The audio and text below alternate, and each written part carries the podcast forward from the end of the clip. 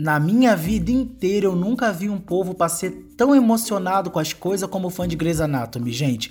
O personagem morreu na primeira temporada, pois qualquer fórum, qualquer comunidade, qualquer post de Grey's Anatomy que saia no BuzzFeed Brasil tem uma pessoa lá pedindo a volta do personagem. Não supera. Fã de Grey's Anatomy é aquele tipo de pessoa que não deixa o personagem morrer, não deixa aí. A história tem que rodar, mas a história só roda se tiver 353 personagens que deveriam estar lá desde o início da série. Não sabe superar. É uma gente emocionada. Parece os fãs de Game of Thrones, que a série acabou, os fãs não gostaram daquele final bosta que inventaram e fizeram uma petição que teve milhões de assinaturas pedindo para HBO refazer a última temporada inteira. Gente, esse pessoal tá com muito tempo, hein? E isso foi antes da quarentena, isso foi antes da pandemia. Porque agora, com esse lance todo de Covid, tudo bem, a gente tá em casa e fica arrumando picuinha na internet para qualquer coisa. Mas levantar um abaixo assinado para refazer uma temporada inteira de uma série que custa milhões de dólares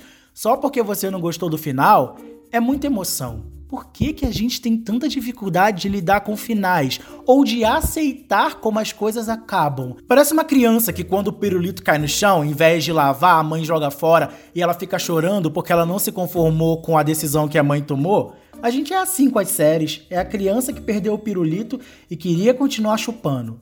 E às vezes, nem é o pirulito.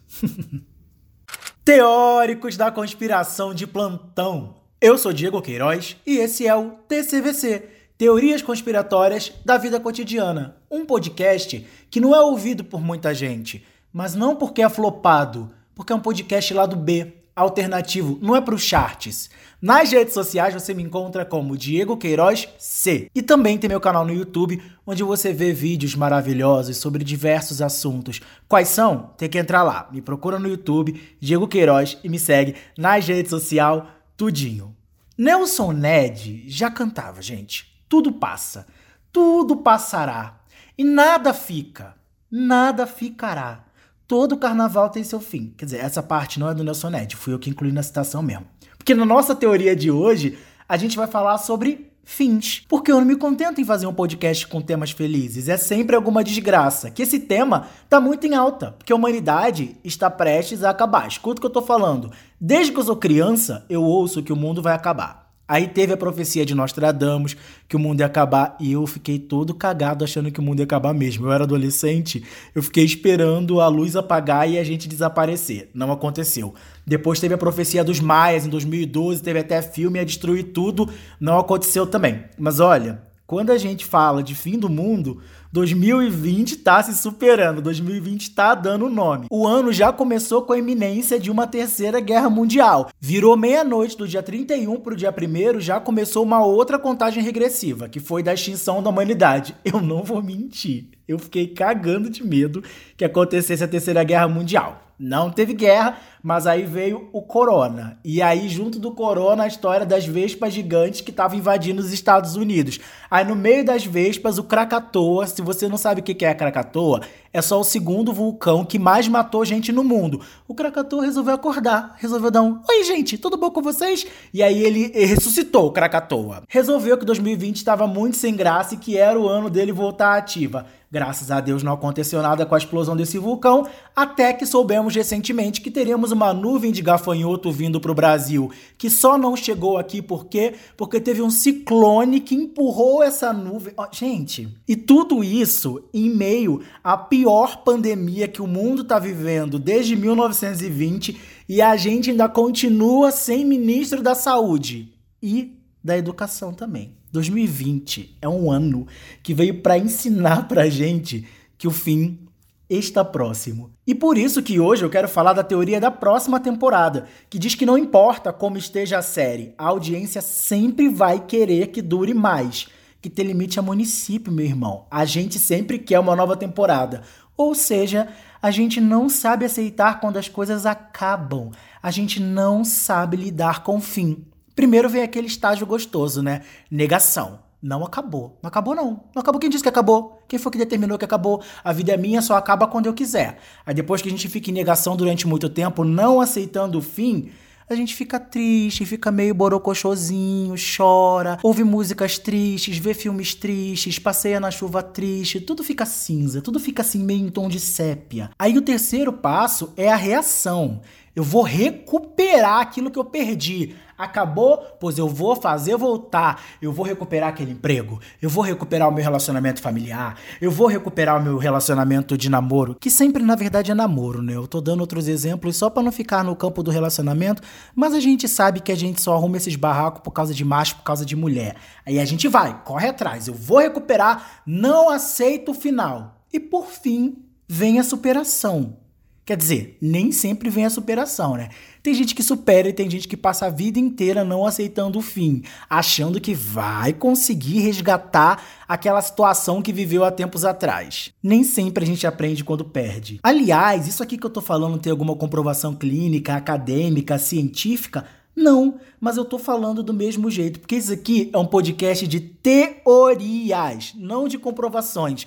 Então eu vou falar baseado nas vozes da minha cabeça. E elas dizem que o processo de fim passa pela negação, tristeza, reação e superação. Se rola desse jeito, eu não sei, mas esse é o meu ciclo de luto. E se o seu não é assim, você que lute. Com o advento das redes sociais, eu amo dizer advento das redes sociais, parece que eu sou inteligente. Não é incomum a gente ver uma hashtag no Twitter pedindo pro pessoal salvar uma série, pedindo pra emissora não cancelar a série assim que a emissora anuncia que a série está cancelada. E às vezes dá certo, hein? Tá aí Lucifer que não me deixa mentir. O pessoal subiu a hashtag no Twitter e a Netflix salvou a série que nem era da Netflix, criando inclusive um marco, um precedente histórico, que foi pela primeira vez na história o povo pedindo para salvar o diabo. E baseado nisso, eu pensei na teoria da próxima temporada exatamente para propor para nós essa reflexão do porquê que a gente tem tanta dificuldade de lidar com o fim das coisas.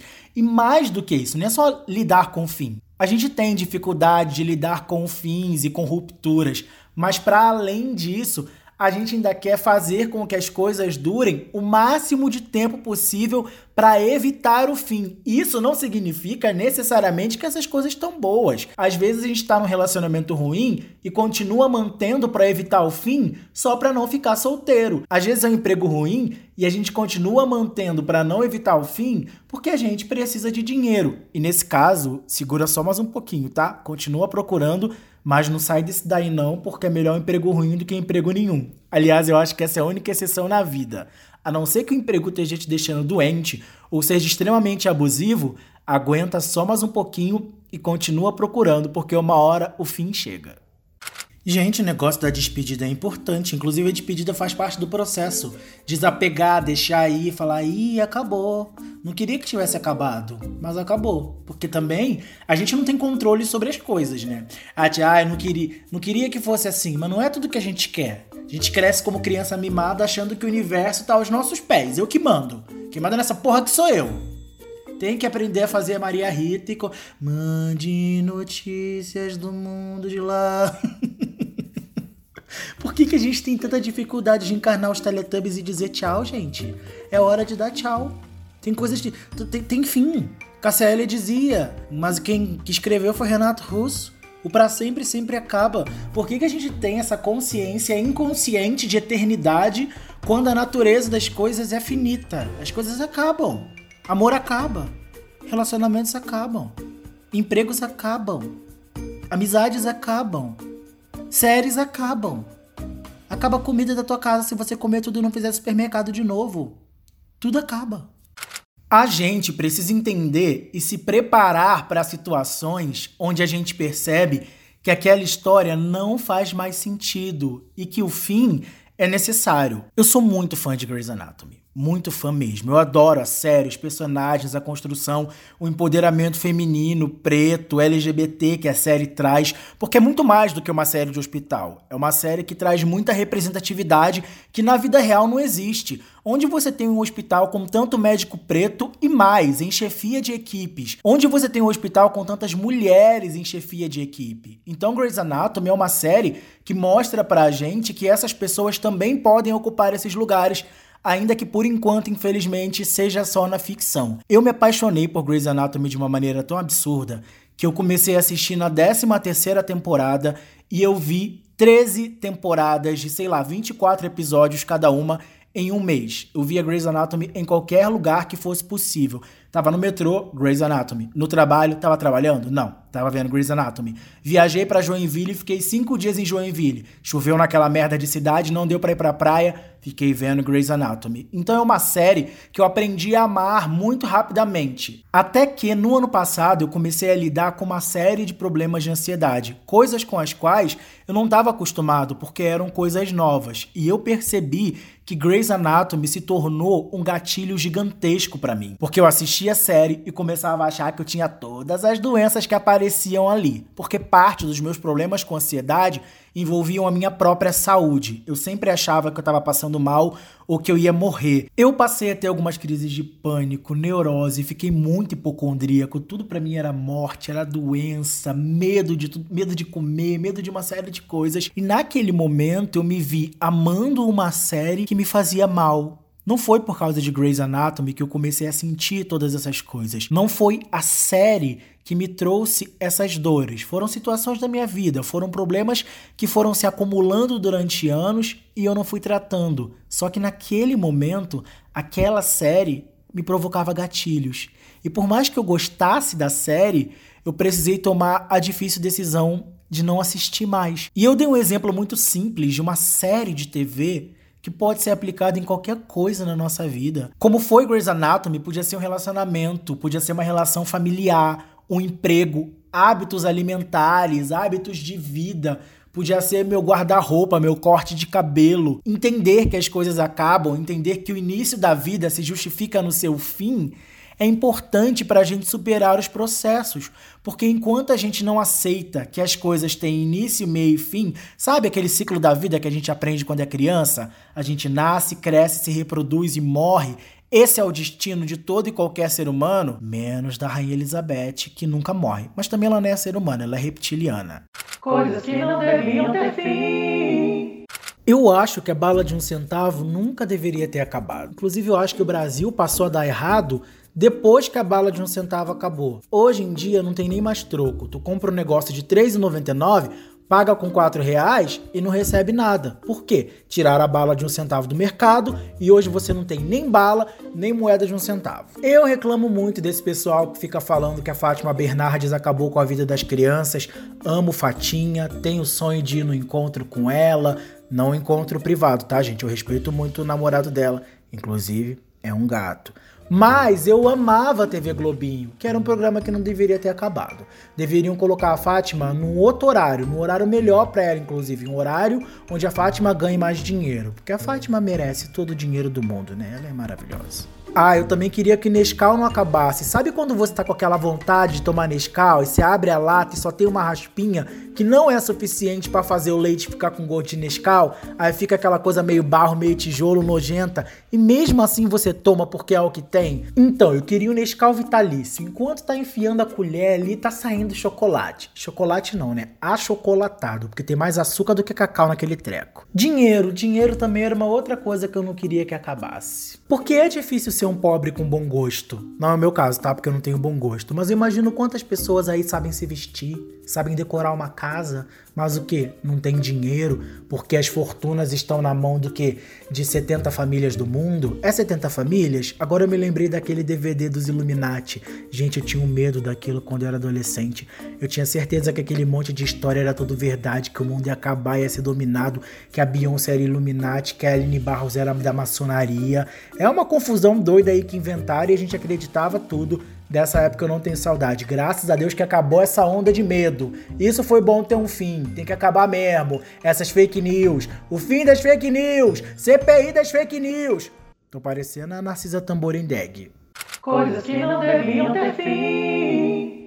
E quando o negócio acabou, a temporada teve fim, a história já foi concluída, mas a gente não sossega o facho e insiste em tentar costurar aquilo que já tá rasgado. Gente, tem que fazer igual Joelma. Tem coisas na vida que a gente não perde, a gente se livra. Tem coisa que é para acabar, tem histórias que são para ter fim. Quantas amizade, amizade tóxica, gente, aquela amizade que não vale para nada, que você tem que ficar pisando em ovos, que você não pode falar nada com a pessoa, que toda hora ela vira a cara para você. E acha que você é obrigado a adivinhar por que, que ela virou a cara. Você que tem que ir lá perguntar, tirar satisfação. Ela tá chateada, mas a pessoa que tem que saber por que, que a amizade terminou é você, porque ela não pode descer do pedestal e te explicar o que, que você fez de errado, se é que você fez alguma coisa de errado, né? Porque tem gente que briga sozinha. Às vezes, a gente passa mó tempão tentando consertar aquilo que tem que ser quebrado na nossa vida. Tenta remendar, costurar de volta, uma coisa que já se foi.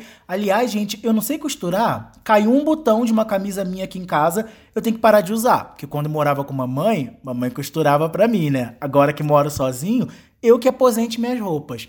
Se bem que nessa quarentena eu não tô indo pra lugar nenhum, né? Eu tô há cinco dias com a mesma camiseta, então eu não preciso pregar botão de volta. Tem coisas na vida que foram feitas para acabar. A nossa existência é permeada de perecibilidade. As coisas são perecíveis, relações são perecíveis, histórias são perecíveis, estações são perecíveis. Imagina se você ficasse a vida inteira com o mesmo estilo da época que estamos hoje. De repente você foi amaldiçoado pela fada da moda e você vai ter que ficar até sua morte se vestindo da maneira que nos vestimos em 2020. Daqui a 10 anos, a vida mudou, o mundo mudou, a moda mudou e os ciclos tiveram fins outros começaram e as coisas foram se renovando. Se a gente não deixa as histórias terminarem, a gente também não abre espaço para o novo na nossa vida. E o novo é bom. O novo assusta porque a gente não conhece, né? É óbvio que a gente fica naquela expectativa de saber se o bagulho vai dar certo ou se vai dar merda. Mas o novo também gera uma quantidade de energia absurda que impulsiona a gente a continuar. Gera medo? Gera medo. Gera desconfiança? Gera desconfiança. Gera um monte de coisa ruim? Gera. Mas a gente tem que ter um tiquinho de esperança para tentar prosseguir, né? A vida é cheia de desastres? A vida é cheia de desastres. De vez em quando dá vontade de olhar pro lado e falar assim: Shonda Rhimes, corre aqui rapidinho. Por que que tá acontecendo tanta coisa ruim na minha vida? Pra quem não sabe, Shonda Rhimes é uma escritora, uma roteirista e showrunner lá dos Estados Unidos. O que é showrunner para você que não tá ah, na indústria, né? Que eu sou uma pessoa da indústria, eu sou ator, não sei se você sabe, além de cantor, além de podcaster, youtuber, escritor, eu tenho muitas vertentes que eu posso trabalhar. Showrunner é um produtor executivo da série. Ele é tipo o chefe dos produtores executivos. Ele que lê e aprova os roteiros, ele acompanha a filmagem, ele participa da edição, de colocar a música. Ele é o pica das galáxias, é a pessoa que manda na série, é o showrunner. E a Shonda Rhimes, que é essa mulher preta, forte, empoderada, que é a showrunner, manda na porra toda, também é roteirista e criadora de séries. Foi ela quem criou Grey's Anatomy, Scandal, é produtora executiva de How to Get Away with Murder e conhecida como grande assassina das séries. As séries da Shonda só tem desgraça. Então toda vez que acontece alguma coisa errada na minha vida, eu olho pra Shonda e falo que eu tenho um altar da Shonda na minha casa, né? Que a gente, a gente serve Grey's Anatomy, serve Meredith Grey, mas a gente também tem um altarzinho pra Shonda. Eu olho pra Shonda e falo, querida, o que que tá acontecendo aqui? Aí parece que Shonda escreveu, porque os personagens de Shonda morrem, fica doente, é abandonado no altar, perde a memória, tem tudo de ruim acontece com os personagens dela. Parece que Shonda escreveu e Tarantino dirigiu. Agora a gente trocou para sétima arte. Estamos falando de cinema, porque eu também sou uma pessoa do cinema, sou uma pessoa da indústria. Eu voto no Oscar. Gente, vocês não conhecem nem metade das minhas características artísticas.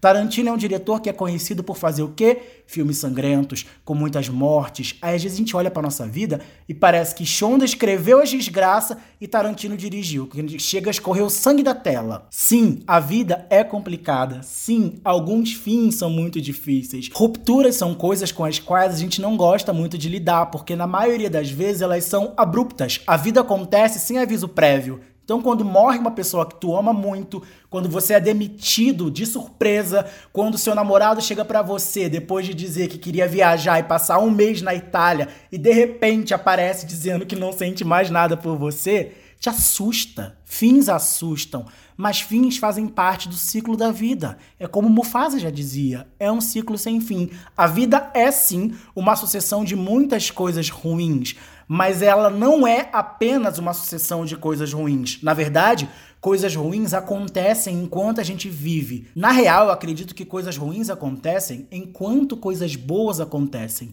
A gente está vivendo, a vida está seguindo o seu fluxo e, puxa, de repente deu ruim, mas aí vem uma sequência de coisas boas e mais uma coisa ruim. É como se a gente vivesse situações onde a gente é exposto a altas temperaturas e depois recebe um refrigério. E aí volta a altas temperaturas e depois vem um refrigério. É uma sequência de forno e geladeira a vida inteira. De vez em quando dá um choque térmico, de vez em quando dá uma gripe, dá. Mas a vida é tão maravilhosa que mesmo com essas coisas ruins, continua valendo a pena. Quando eu tinha uns 10 anos, eu tinha um colega que tinha TV a cabo, né? Que na época não era nem Sky, esses negócios, que era DirecTV, TVA, essas merda que tinha lá em 1812. E aí eu lembro que ele chegou no dia da escola e falou assim: Digimon acabou. Aí eles vão embora num trem e eles vencem o mal. Aí eu falei pra ele assim: mentira, Digimon nunca vai acabar. Porque eu tava acostumado com os desenhos que passavam na Globo que não tinha final. Que, sei lá, SBT, Cavalo de Fogo. Gente, esses dias eu descobri que Cavalo de Fogo só teve 13 episódios. A gente ficou anos vendo os mesmos episódios repetidos e eu, criança, sequer percebi isso. E ele falou assim: Digimon acabou. Eu falei: não acabou, mentira. E aí, depois de oito anos, passou na Globo o final, né? Que na Globo demorava muito para passar o final das coisas. Passou o final e eles iam embora no trem, igual meu amigo dizia. Eu falei: ele falou a verdade. Digimon acabou. Até porque também a gente estava acostumado com Pokémon, que tá aí há 28 anos e nunca acaba. É, então esse primeiro passo da, da, negação de quando a coisa acaba é esse lance da gente não acreditar mesmo. Não acabou. Tá igual a música do Tiaguinho com a Mariana Rio, sabe? Uma música do Exaltação Antiga, que ele fala assim, não acabou, não. Ele fala, acabou sim. E eles ficam discutindo assim, brigando, um dizendo que não acabou. Relacionamento abusivo. Isso aqui não é um episódio para deixar a gente desesperançoso, não acreditar no poder do comeback. Eu estou trazendo hoje muitos termos da indústria do entretenimento porque eu estou na indústria do entretenimento. O que é o comeback? Comeback é aquele momento de retorno. Na indústria musical, quando um artista fica muito tempo sem lançar alguma coisa, ele retorna com um novo lançamento. Tá aí o pessoal há anos esperando o comeback da Rihanna, que tá há 200 anos sem lançar CD, só quer fazer maquiagem, lingerie e ganhar dinheiro. Está errada? Não, está certíssima. Apoio, inclusive vou defender até o último dia uma mulher preta bilionária. Nem sei se ela é bilionária, mas se não for também, Deus abençoe a Rihanna aí para ela ganhar uns bilhão. Então não tô aqui para desprezar o poder do comeback, o poder do retorno, o poder de recomeçar uma história na mesma linha do tempo que ela tinha parado. Tem uns casais aí que se separam, fica 50 anos distante e no final da vida se juntam de novo, né? Percebem que um era o amor do outro, ou é só por uma questão de conveniência mesmo, precisa do cuidado. Eu não tô aqui dizendo que um fim é eterno. Nada na só a morte, gente. A morte é a única coisa definitiva na vida. Às vezes alguma coisa acabou na sua vida, você passa por um processo de amadurecimento, cresce, melhora, evolui, muda, aprende e de repente você se vê numa mesma situação, só que melhorada. O que a gente precisa entender nesses momentos, e eu acho que essa é a parte mais difícil, é perceber quando de fato acabou e a gente tem que deixar para lá e quando a gente ainda tem que insistir. É aquela linha tênue entre a esperança e humilhação. Eu estou crendo no que vai acontecer depois desse fim ou eu estou me humilhando além do que deveria para tentar manter viva uma história que já terminou? Além disso tudo, eu percebo que o fim é um processo natural de defesa. Quando eu falo que eu tive que parar de assistir Grey's Anatomy, aquele fim significou para mim cura de algumas dores que aquela história estava me causando. O fim também pode ser uma forma da gente se proteger. Imagina se você vive um relacionamento abusivo, que inclusive tenha abuso físico. O fim desse relacionamento pode literalmente significar a salvação da sua vida. Se livrar de pessoas que te fazem mal, e quando eu falo se livrar, não estou falando para você dar um tiro nas pessoas, não. E pelo amor de Deus, deixar as pessoas para lá, afastá-las de você, se afastar delas, mudar o rumo da sua história.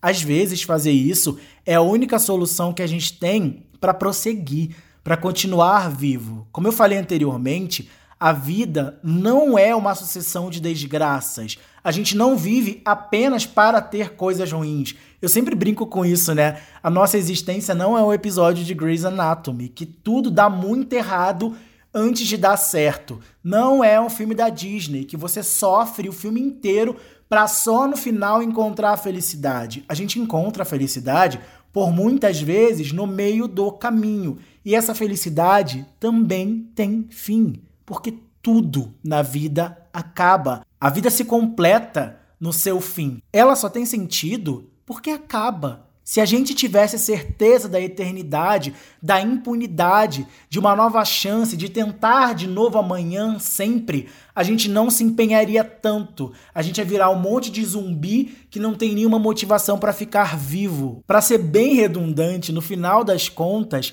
é a garantia de que as coisas acabam que fazem com que a gente viva mais um dia. A gente não sabe quando e como vai terminar. A vida é muito imprevisível, ela é cheia de de repentes. E é essa incerteza que dá força para a gente acreditar que, mesmo depois que uma história acaba, que um ciclo se encerra, que uma ruptura acontece, que a gente vai conseguir se levantar de novo para iniciar uma nova história, para iniciar um novo ciclo. O novo só vem quando a gente dá espaço para ele, quando a gente deixa o velho concluir sua missão, quando a gente não tenta estender o negócio mais do que deveria, porque chega uma hora que fica insustentável. Você pode me odiar agora e dizer: Friends foi perfeito, teve 10 temporadas. Gente, em 200, 300 episódios, sei lá, tem certeza que todos eles precisavam ter sido feitos? alguns se tornam desnecessários. E é exatamente isso que diz a teoria da próxima temporada. A gente sempre quer uma próxima temporada,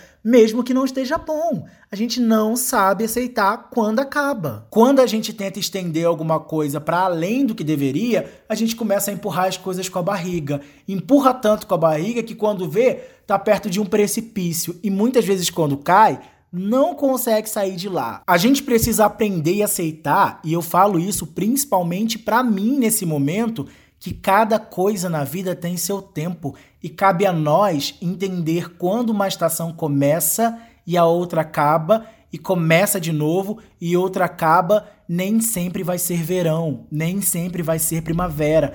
Vão haver invernos, vão haver momentos de outono em que as temperaturas são mais baixas e as dificuldades aumentam, mas esse ciclo também vai acabar e vai dar lugar a um novo ciclo. Tudo passa, tudo tem um fim e o fim é necessário para que o novo finalmente venha. Eu tô muito motivacional, pelo amor de Deus! É assim que a gente encerra o TCVC de hoje. Você pode seguir o TCVC em todas as redes sociais, TCVC Podcast, e também pode escrever um e-mail em tcvcpodcast@gmail.com.